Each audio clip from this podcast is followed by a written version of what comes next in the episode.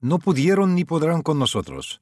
Así lo manifestó en exclusiva con octavo mandamiento el presidente de la Asamblea Nacional de Nicaragua, Gustavo Porras.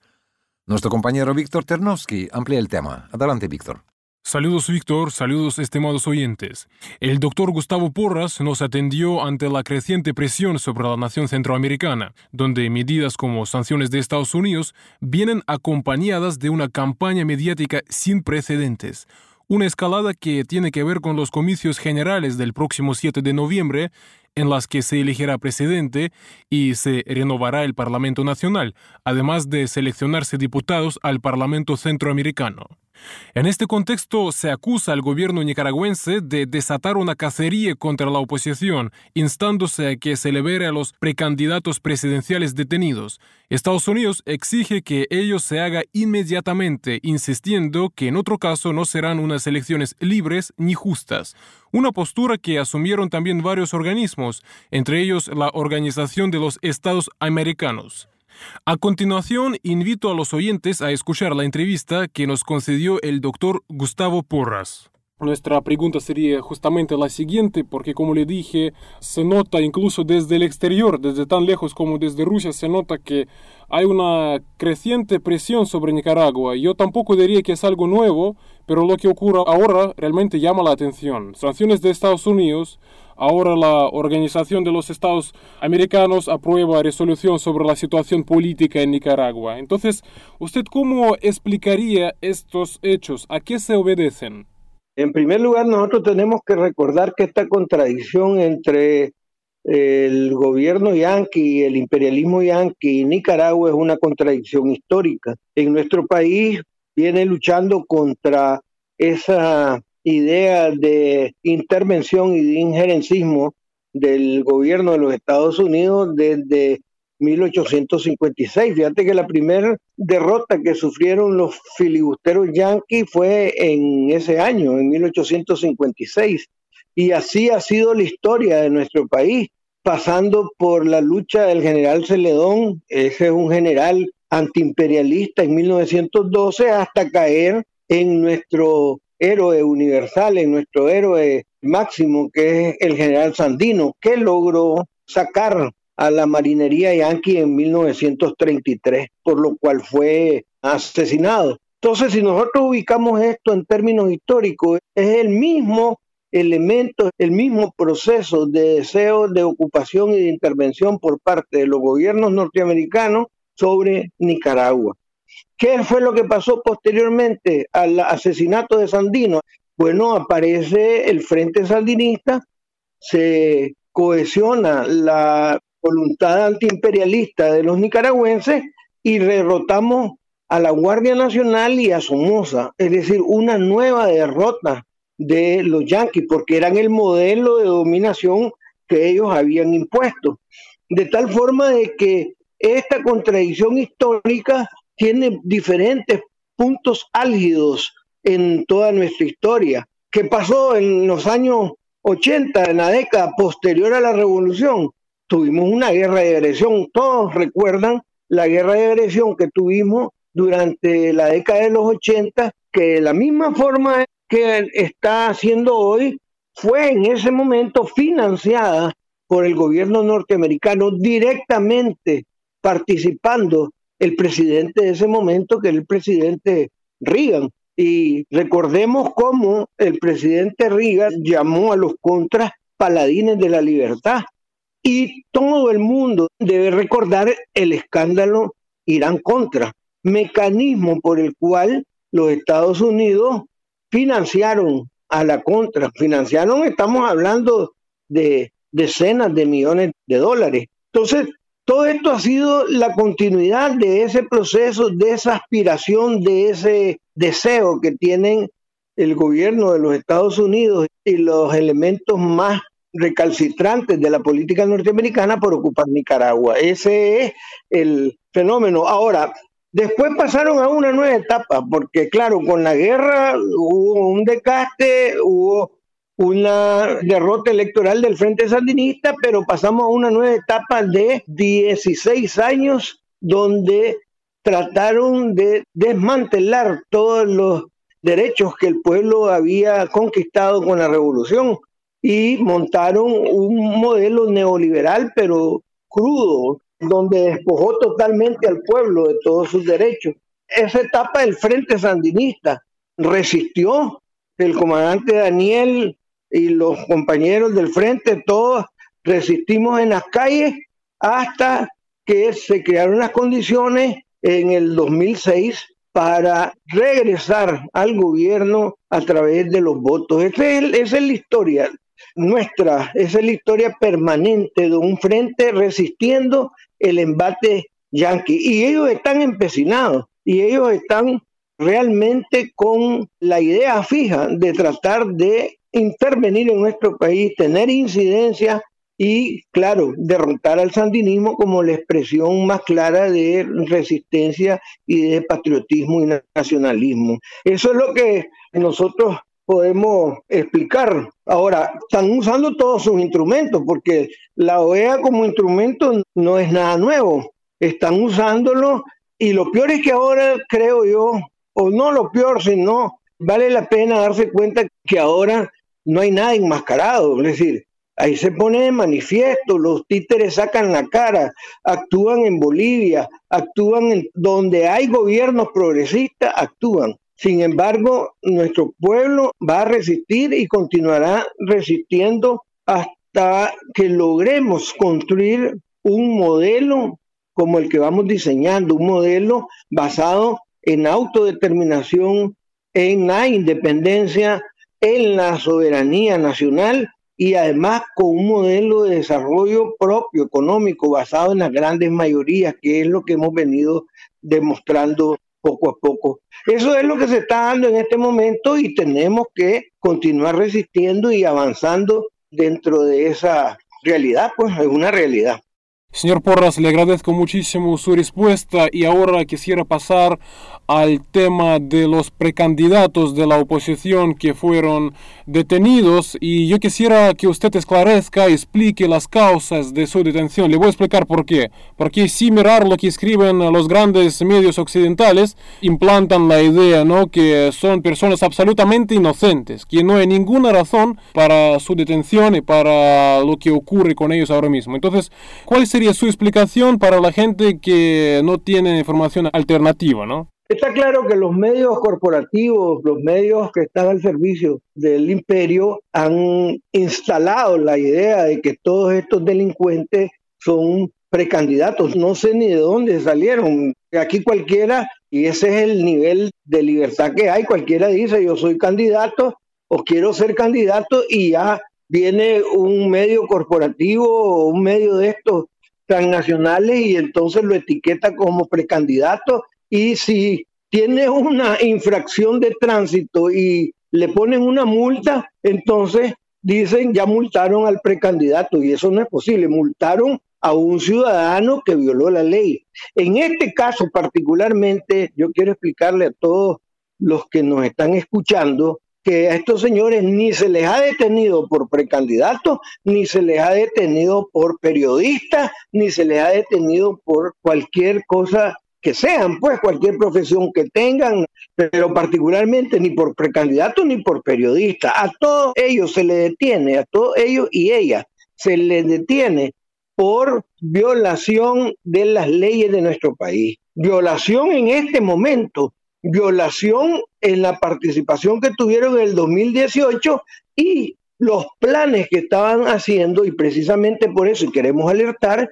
que los planes que se estaban armando y articulando para hacer una nueva intentona de golpe de Estado después del día de las elecciones en noviembre del presente año. Estos señores no son inocentes. Estos señores los podemos ver en múltiples videos, en múltiples acciones, en múltiples situaciones donde a todas luces son personas que están infringiendo la ley.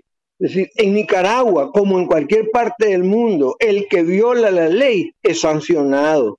Y si la violación de la ley lo amerita, hay detenciones y hay investigaciones. Eso sucede en Nicaragua, eso sucede en todos lados. Y en muchos de los países que más critican la defensa de nuestro país ante estas acciones son los que tienen las leyes más duras y las que hacen cumplir las leyes de la forma más dura. De tal forma de que aquí lo que hay es una instalación de una mentira permanente de que estos son angelitos que no hacen ningún daño, no. Estos son responsables de la destrucción y de la muerte de centenares de nicaragüenses. Este es, son señores que tuvieron una participación activa en el intento fallido de golpe de Estado del 2018. Participación en la planificación, participación en la preparación de las condiciones, desde años anteriores estuvieron preparando toda la plataforma de diferentes medios digitales y todas las plataformas de redes sociales para meter toda la incertidumbre y las mentiras, las fake news que usaron para meter sobre en el pueblo. Tuvieron participación en la organización de ese intento de golpe, en el financiamiento, y ahí están las pruebas, ahí están los datos, ni los ocultan en los datos que tienen los ONG que están utilizando el gobierno norteamericano, el que está utilizando la CIA para el financiamiento de estos señores, ahí están totalmente establecidos y se están usando sus documentos, se están usando las pruebas que ellos mismos sacan en sus diferentes formas de comunicación. Ellos incluso, algunos de ellos, de estos señores, participaron directamente en crímenes atroces contra nuestros compañeros. Entonces, las investigaciones nos han llevado a lavado de dinero, nos ha llevado a que actúan como agentes extranjeros, sin reportar el dinero como corresponde, sin cumplir la ley que corresponde, han llevado al financiamiento de los crímenes atroces que le infringieron a nuestro pueblo. Es decir, estos señores totalmente, aquí a todas luces, solo basta ver los videos y, en qué país del mundo va a haber alguien en un noticiero pidiendo de que asesinen al presidente o alguien en un noticiero diciendo que ya viene el ataque masivo contra Nicaragua. Es decir, esa es una política terroristas, es terrorismo el que trataron de imponerle o que hicieron contra el pueblo nicaragüense, de tal forma de que nos queda más, es todas las acciones que estos señores hicieron, desde el financiamiento, desde la participación en estos planes terroristas, todas esas acciones y sobre todo el llamado que permanentemente han hecho a que sancionen a nuestro pueblo, el llamado que permanentemente han hecho al injerencismo, todo eso lo podemos catalogar a todas luces como traidores de la patria. Y usted sabe, y en cualquier país se conoce lo que eso significa. Eso es un delito. Y todos los diferentes países tienen en sus códigos penales, en sus leyes, el delito de traición a la patria. Es decir, los propios gringos tienen el delito bien establecido de traición a la patria y son penas que realmente no estamos hablando solo de la detención, así como también tienen leyes para agentes extranjeros. La ley FARA de los gringos es muchísimo, muchísimo más fuerte que la ley nicaragüense para los agentes extranjeros. Es decir, es la legislación moderna, es la forma de actuar y nosotros estamos cumpliendo con unas normas, con una legislación de nuestro país que debe ser respetado y por eso hay un orden. De tal forma de que esos señores a que usted se refiere y al que todo el mundo se refiere, que están detenidos en un proceso de investigación, que la detención es mientras se va dando toda el, se va aclarando toda su participación en ese terrible suceso y en los nuevos que quieren organizar todo eso no es a precandidatos, no es a periodistas, es a un grupo de conspiradores que reciben financiamiento externo y que estaban conscientes de hacer la destrucción que hicieron a nuestro país y el daño que le han hecho al pueblo de Nicaragua. Esa es la verdad y ahí van a salir toditas estas elementos en el juicio que se lleve adelante, porque tiene que ser enjuiciado todos estos señores que están detenidos. Le agradecemos muchísimo la explicación y también la siguiente pregunta que quisiera hacerle. Usted ah, ya ha explicado el porqué de interés de Estados Unidos hacia algunos países de la región. Usted ha mencionado que tienen gobiernos progresistas, pero no obstante, yo no sé si me equivoco, pero me parece que el caso de Nicaragua, no obstante, incluso en ese contexto es especial, realmente demasiada atención, ¿no? Yo le preguntaría cuál sería, digamos, el principal pecado, ¿no? Entre comillas, de Nicaragua que lo convierta en un blanco prácticamente por parte de Estados Unidos. Sí, yo creo que el principal pecado de Nicaragua es el ejemplo. El ejemplo en toda su extensión. Mira, mencionando muy puntualmente, uno por su historia, Nicaragua es el país en el continente americano, un pequeño país en el continente americano que por lo menos ha infringido tres derrotas al imperialismo norteamericano. En 1856, en 1933, después la revolución de 1979 y continuamos avanzando. Ese e incluso la derrota estratégica que sufrieron las fuerzas contrarrevolucionarias en el periodo de los años 80. Ese es un elemento que le da un toque casi personal a los halcones de la política norteamericana. Eso hay que, en primer lugar, hay que estar claro. En segundo lugar, creo que no debemos despreciar la ubicación geopolítica de Nicaragua. Nicaragua está en el centro de América.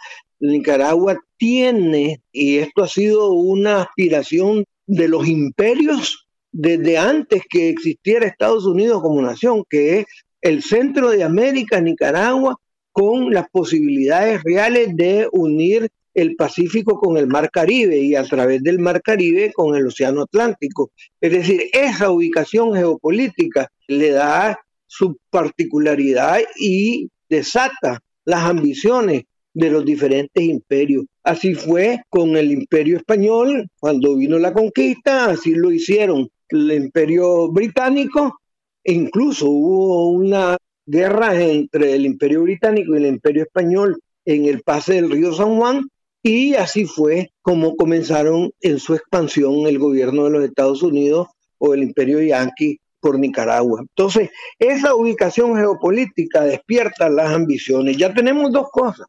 Precisamente, probablemente por esas ambiciones es que trataron de conquistar nuestro país y se encontraron con un pueblo digno que ha luchado y que ha infringido esas derrotas a las que me he referido.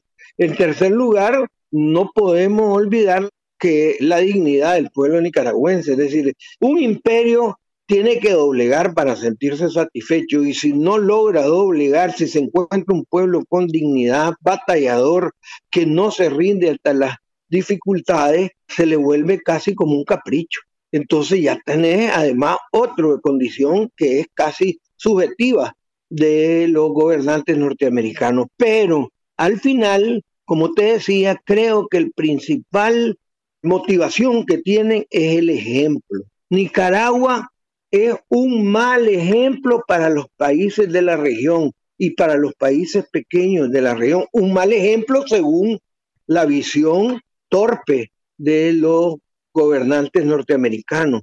El ejemplo es uno de los elementos que más les preocupa a los Estados Unidos. ¿Cuál es el ejemplo? Un pequeño país que ha logrado enfrentar todas las vicisitudes, que ha logrado derrotar el intervencionismo extranjero, que a pesar de todo ha logrado salir adelante y mantener unidos. Hemos logrado encontrar una senda de un modelo de desarrollo propio que tenga como base la autodeterminación, la soberanía nacional y la independencia encontrando un camino de desarrollo en la economía familiar, en la economía emprendimiento, la economía asociativa y la economía comunitaria. Es decir, aquí incluso estamos desmitificando aquello de que solo con la gran empresa privada podíamos desarrollarnos. Aquí, si el pueblo como el nicaragüense trabaja, se desarrolla, pone a, funcionar todo su esfuerzo y toda su creatividad, creatividad, este pueblo va a salir adelante. Y ese ejemplo no es bueno para según los Estados Unidos, es un mal ejemplo. Fíjense que lo que nos dijeron durante todos los años es que la gran empresa privada y la inversión extranjera y privada es la única que puede sacar adelante el país. No estamos en contra de eso. Es más, bienvenidos todos aquellos que quieren invertir en Nicaragua y bienvenidos todos aquellos grandes empresarios que quieren desarrollar su país. Aquí hay lugar para todos, pero nosotros estamos claros de que con el esfuerzo de la mayoría de los nicaragüenses, con la creatividad de la mayoría nicaragüenses, es posible sacar adelante este país. Como prueba, este año, después de que nos habían vaticinado que nuestro crecimiento iba a ser negativo, es decir, que todavía después de semejante golpe, después de dos huracanes y después de una pandemia, íbamos a continuar decreciendo como sucedió en el 2019 y el 2020 por el golpe criminal. Ahora, este año, lo que llevamos del año en términos económicos y de producción, y lo que estamos visualizando es que probablemente este país crezca más allá del 3.5%. Eso es una cosa importante, pero además es sorprendente es una situación sorprendente que en medio de todas esas circunstancias que estamos, Nicaragua, y nosotros estamos seguros que va a ser de los países de Latinoamérica que mayor crecimiento económico va a tener en este año. Y eso es por la laboriosidad, por la creatividad, por el esfuerzo del pueblo nicaragüense.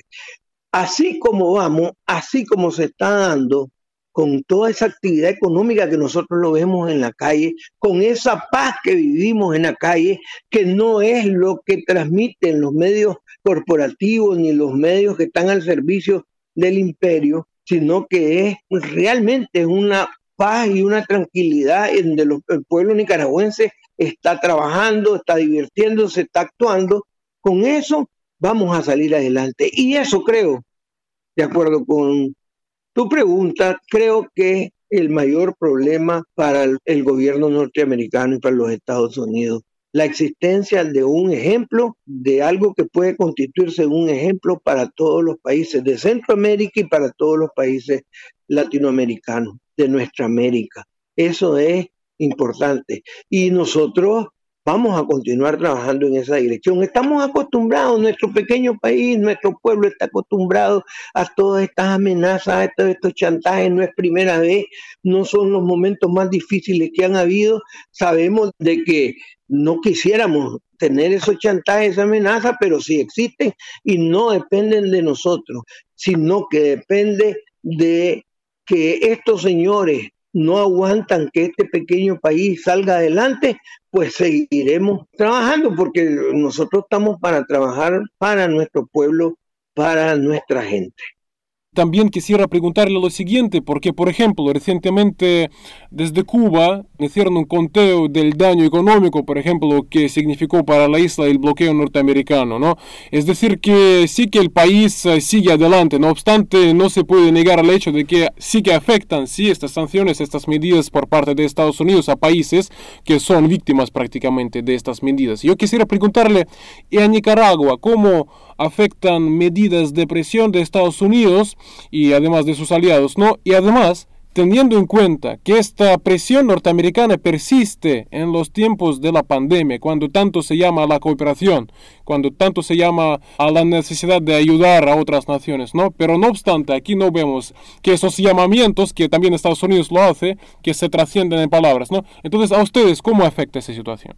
Es innegable que toda esta actitud de bloqueo, de amenaza. Ahora están amenazando que un día de esto, entiendo que mañana van a meter una nueva ley. Todo eso es amenaza para el pueblo nicaragüense. Es decir, todas esas sanciones no son, porque lo que ellos dicen y lo que la gente identifica o mira es que hay una sanción para fulano, sutano, mengano, es decir, para personas en concreto, no. Todas esas sanciones son sanciones para el pueblo nicaragüense, porque lo que buscan es doblegar al pueblo nicaragüense. Y pues ahí tenemos el ejemplo, más de 60 años de bloqueo a nuestros hermanos cubanos. Ese es un ejemplo a seguir. Como un ejemplo a seguir ha sido toda la historia de lucha del pueblo ruso, del pueblo de la Federación de Rusia. Es decir, pueblos heroicos que han estado en dificultades en, en medio de guerras, de situaciones difíciles, pero que nos enseñan de que hay caminos para salir adelante. Y yo, yo estoy convencido de que más temprano que tarde se va a terminar ese bloqueo a los hermanos cubanos, tienen que resistir, más temprano que tarde va a terminarse todas esas políticas de chantaje y en el caso de Nicaragua indudablemente nos afecta, indudablemente que cualquier acción de bloqueo, de chantaje, de cierres comerciales, de amenaza, nos afecta porque nosotros estamos metidos en una economía de mercado y en esa economía de mercado, pues una acción de chantaje o de amenaza modifica las posibilidades de comerciar y de intercambio, etcétera. Pero lo que no modifica es el convencimiento, es la decisión del pueblo de Nicaragua de construir su propio destino. Eso sí no lo modifica. Y tenemos que seguir adelante, tenemos que continuar en este proceso, a pesar de que enfrentemos cualquier mal. Fíjense bien, enfrentamos un 10 años de crecimiento continuo con un promedio de 5.1% anual. Es un crecimiento importante para pequeños países como el nuestro. 5.1% anual estuvimos creciendo hasta el 2018. Claro, eso hizo que se apurara la estrategia yanqui para golpear. ¿Por qué? Porque estaban viendo de que este país iba cada día saliendo adelante y consolidándose como un modelo especial de desarrollo, un modelo que incluso incorporaba a todos. Ustedes deben de recordar que en este país desarrollamos y estamos convencidos de desarrollar un modelo de diálogo, de alianza, de consenso, donde participaban los grandes empresarios, los empresarios en general. Participamos los trabajadores y el gobierno. Y en ese modelo de diálogo, alianza y consenso íbamos tomando las decisiones para sacar adelante el país. Eso nos dio ese crecimiento de 5.1. Es más, está incorporado ese modelo en la constitución de la República. Los yanquis no podían permitir eso. La oligarquía, que era la que estaba perdiendo el espacio, estos chamorros y todos estos que no están presos ni por el apellido, ni están presos por precandidatos, están presos por delincuentes que violaron la ley. Entonces, todo esto nos están indicando de que tenemos que seguir adelante, porque siempre nos constituimos en un ejemplo. Ahora, ellos nos quieren doblegar, eso era, es decir, cuando vieron que crecíamos de tal forma, entonces dieron la señal para golpear a Nicaragua golpear con destrucción económica, golpear con paralización de la economía, con unos tranques malignos, pues totalmente, y además artificiales, porque lo que hacían era destrucción y nada más. Eso fue su estrategia, pero no pudieron, con mucha inteligencia y con mucha paciencia, los derrotamos y los vamos a derrotar estratégicamente. Eso hay que dejarlo claro, de tal forma de que estamos desarrollando ese modelo con todas sus particularidades. Así es como te podría decir que vamos enfrentando. Es decir, aquí, además de esos tranques y de esa terrible destrucción, además de la pandemia que en este país se ha enfrentado de la mejor forma posible, hemos logrado de alguna forma que nunca, nunca hubiera el peligro, nunca hubo el peligro de que nuestros hospitales y nuestros servicios de salud se viera rebasado. Siempre hubo atención y se multiplicaron las camas dedicadas a atender a personas con COVID-19. Se multiplicaron las facilidades para el uso de cuidados intensivos y de unidades de terapia ventilatoria. Es decir, aquí no tuvimos nunca una posibilidad de un colapso en ninguna unidad de salud. Entonces enfrentamos esa pandemia. Claro, la pandemia también por sí golpea la economía, pero con la sabiduría en nuestro país, con la sabiduría de nuestro presidente, en este país no hubo cierre de actividades, lo que hubo es una política muy responsable sobre las políticas de prevención. Se visitaban decenas de miles de personas diarios, todos los que habían venido del país, todos aquellos que habían entrado, es decir, todos aquellos que venían de un país que se consideraba de riesgo de transmisión, se fueron visitados diariamente. Y eso acabamos de pasar esa guerra criminal que nos impusieron ahí en el 2018, en ese intento de golpe. Entonces, después nos cayeron dos huracanes, el ETA y el IOTA. Y esos dos huracanes, ahí estuvo presente el pueblo, el gobierno atendiendo, estuvo la solidaridad de ustedes, la solidaridad internacional y salimos adelante de esa otra situación. Es decir, aquí estamos con un entrenamiento que la vida nos ha dado para poder enfrentar todas esas situaciones. No van a poder. Nosotros tenemos aquí una consigna, no pudieron ni podrán, y esa la repetimos y estamos convencidos. No pudieron ni podrán, no van a poder abortar a la revolución popular sandinista en su camino por construir esta nueva Nicaragua. Muchas gracias, señor Porras. Y sería nuestra última pregunta, porque Nicaragua no está sola, tiene aliados. Entre estos aliados se encuentra nuestro país, Rusia. Quisiera preguntarle cómo valoran ustedes esa alianza, esos vínculos que tenemos entre nosotros, Rusia y Nicaragua, y teniendo además en cuenta que uno de los temas en que cooperamos es la lucha anti-COVID, porque, por ejemplo, acaba de salir la noticia que Nicaragua recibió una nuevo lote ¿no? de la vacuna rusa. Entonces, ¿cómo ustedes valoran esta cooperación entre nuestros países? Sí, nosotros queremos agradecer esta solidaridad y esa cooperación, particularmente este nuevo lote de 120 mil dosis, unas 70 mil segundas dosis que correspondían a un primer lote que había venido hace algunos meses y que estábamos en espera. Para nosotros eso es importante. Para nosotros es importante esa ayuda, esa cooperación, pero sobre todo para nosotros es importante la amistad del pueblo ruso, con toda su historia, con todo su ejemplo. Eso es muy importante.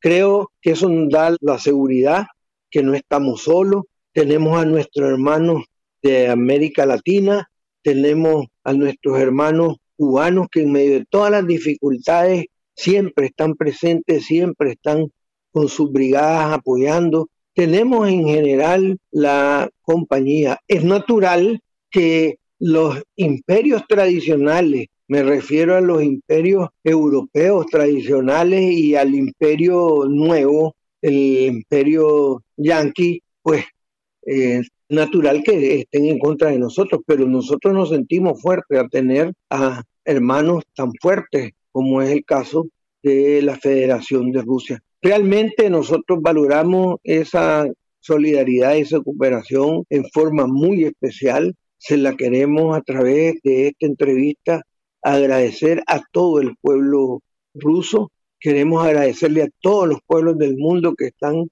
solidarios con la lucha del pueblo nicaragüense y sobre todo saber que una de las grandes tareas que tenemos en este momento es romper ese cerco de desinformación, ese cerco de mentiras que nos han tendido, porque así son estos medios transnacionales, corporativos, ellos lanzan una mentira y agarran un tema para hasta que logran o quieren hacer cambiar el pensamiento de la gente. Pero ahora eso no dura mucho, eso es rápidamente podemos cambiarlo y ahí están todos nuestros hermanos, ahí están ustedes permitiéndonos llevar esta información a través de sus espacios y tengan por seguro que Nicaragua, los nicaragüenses, vamos a seguir adelante y nosotros somos un pueblo luchador, un pueblo tenaz y sobre todo un pueblo agradecido y queremos agradecerle al pueblo ruso, a la Federación de Rusia, al presidente Putin y a todo el pueblo ruso agradecerle esas muestras de solidaridad y de apoyo que nos están dando. Vamos a ganarle a la pandemia, vamos a ganarle a los intentos del gobierno norteamericano, vamos a salir adelante. Muchas gracias, hermano.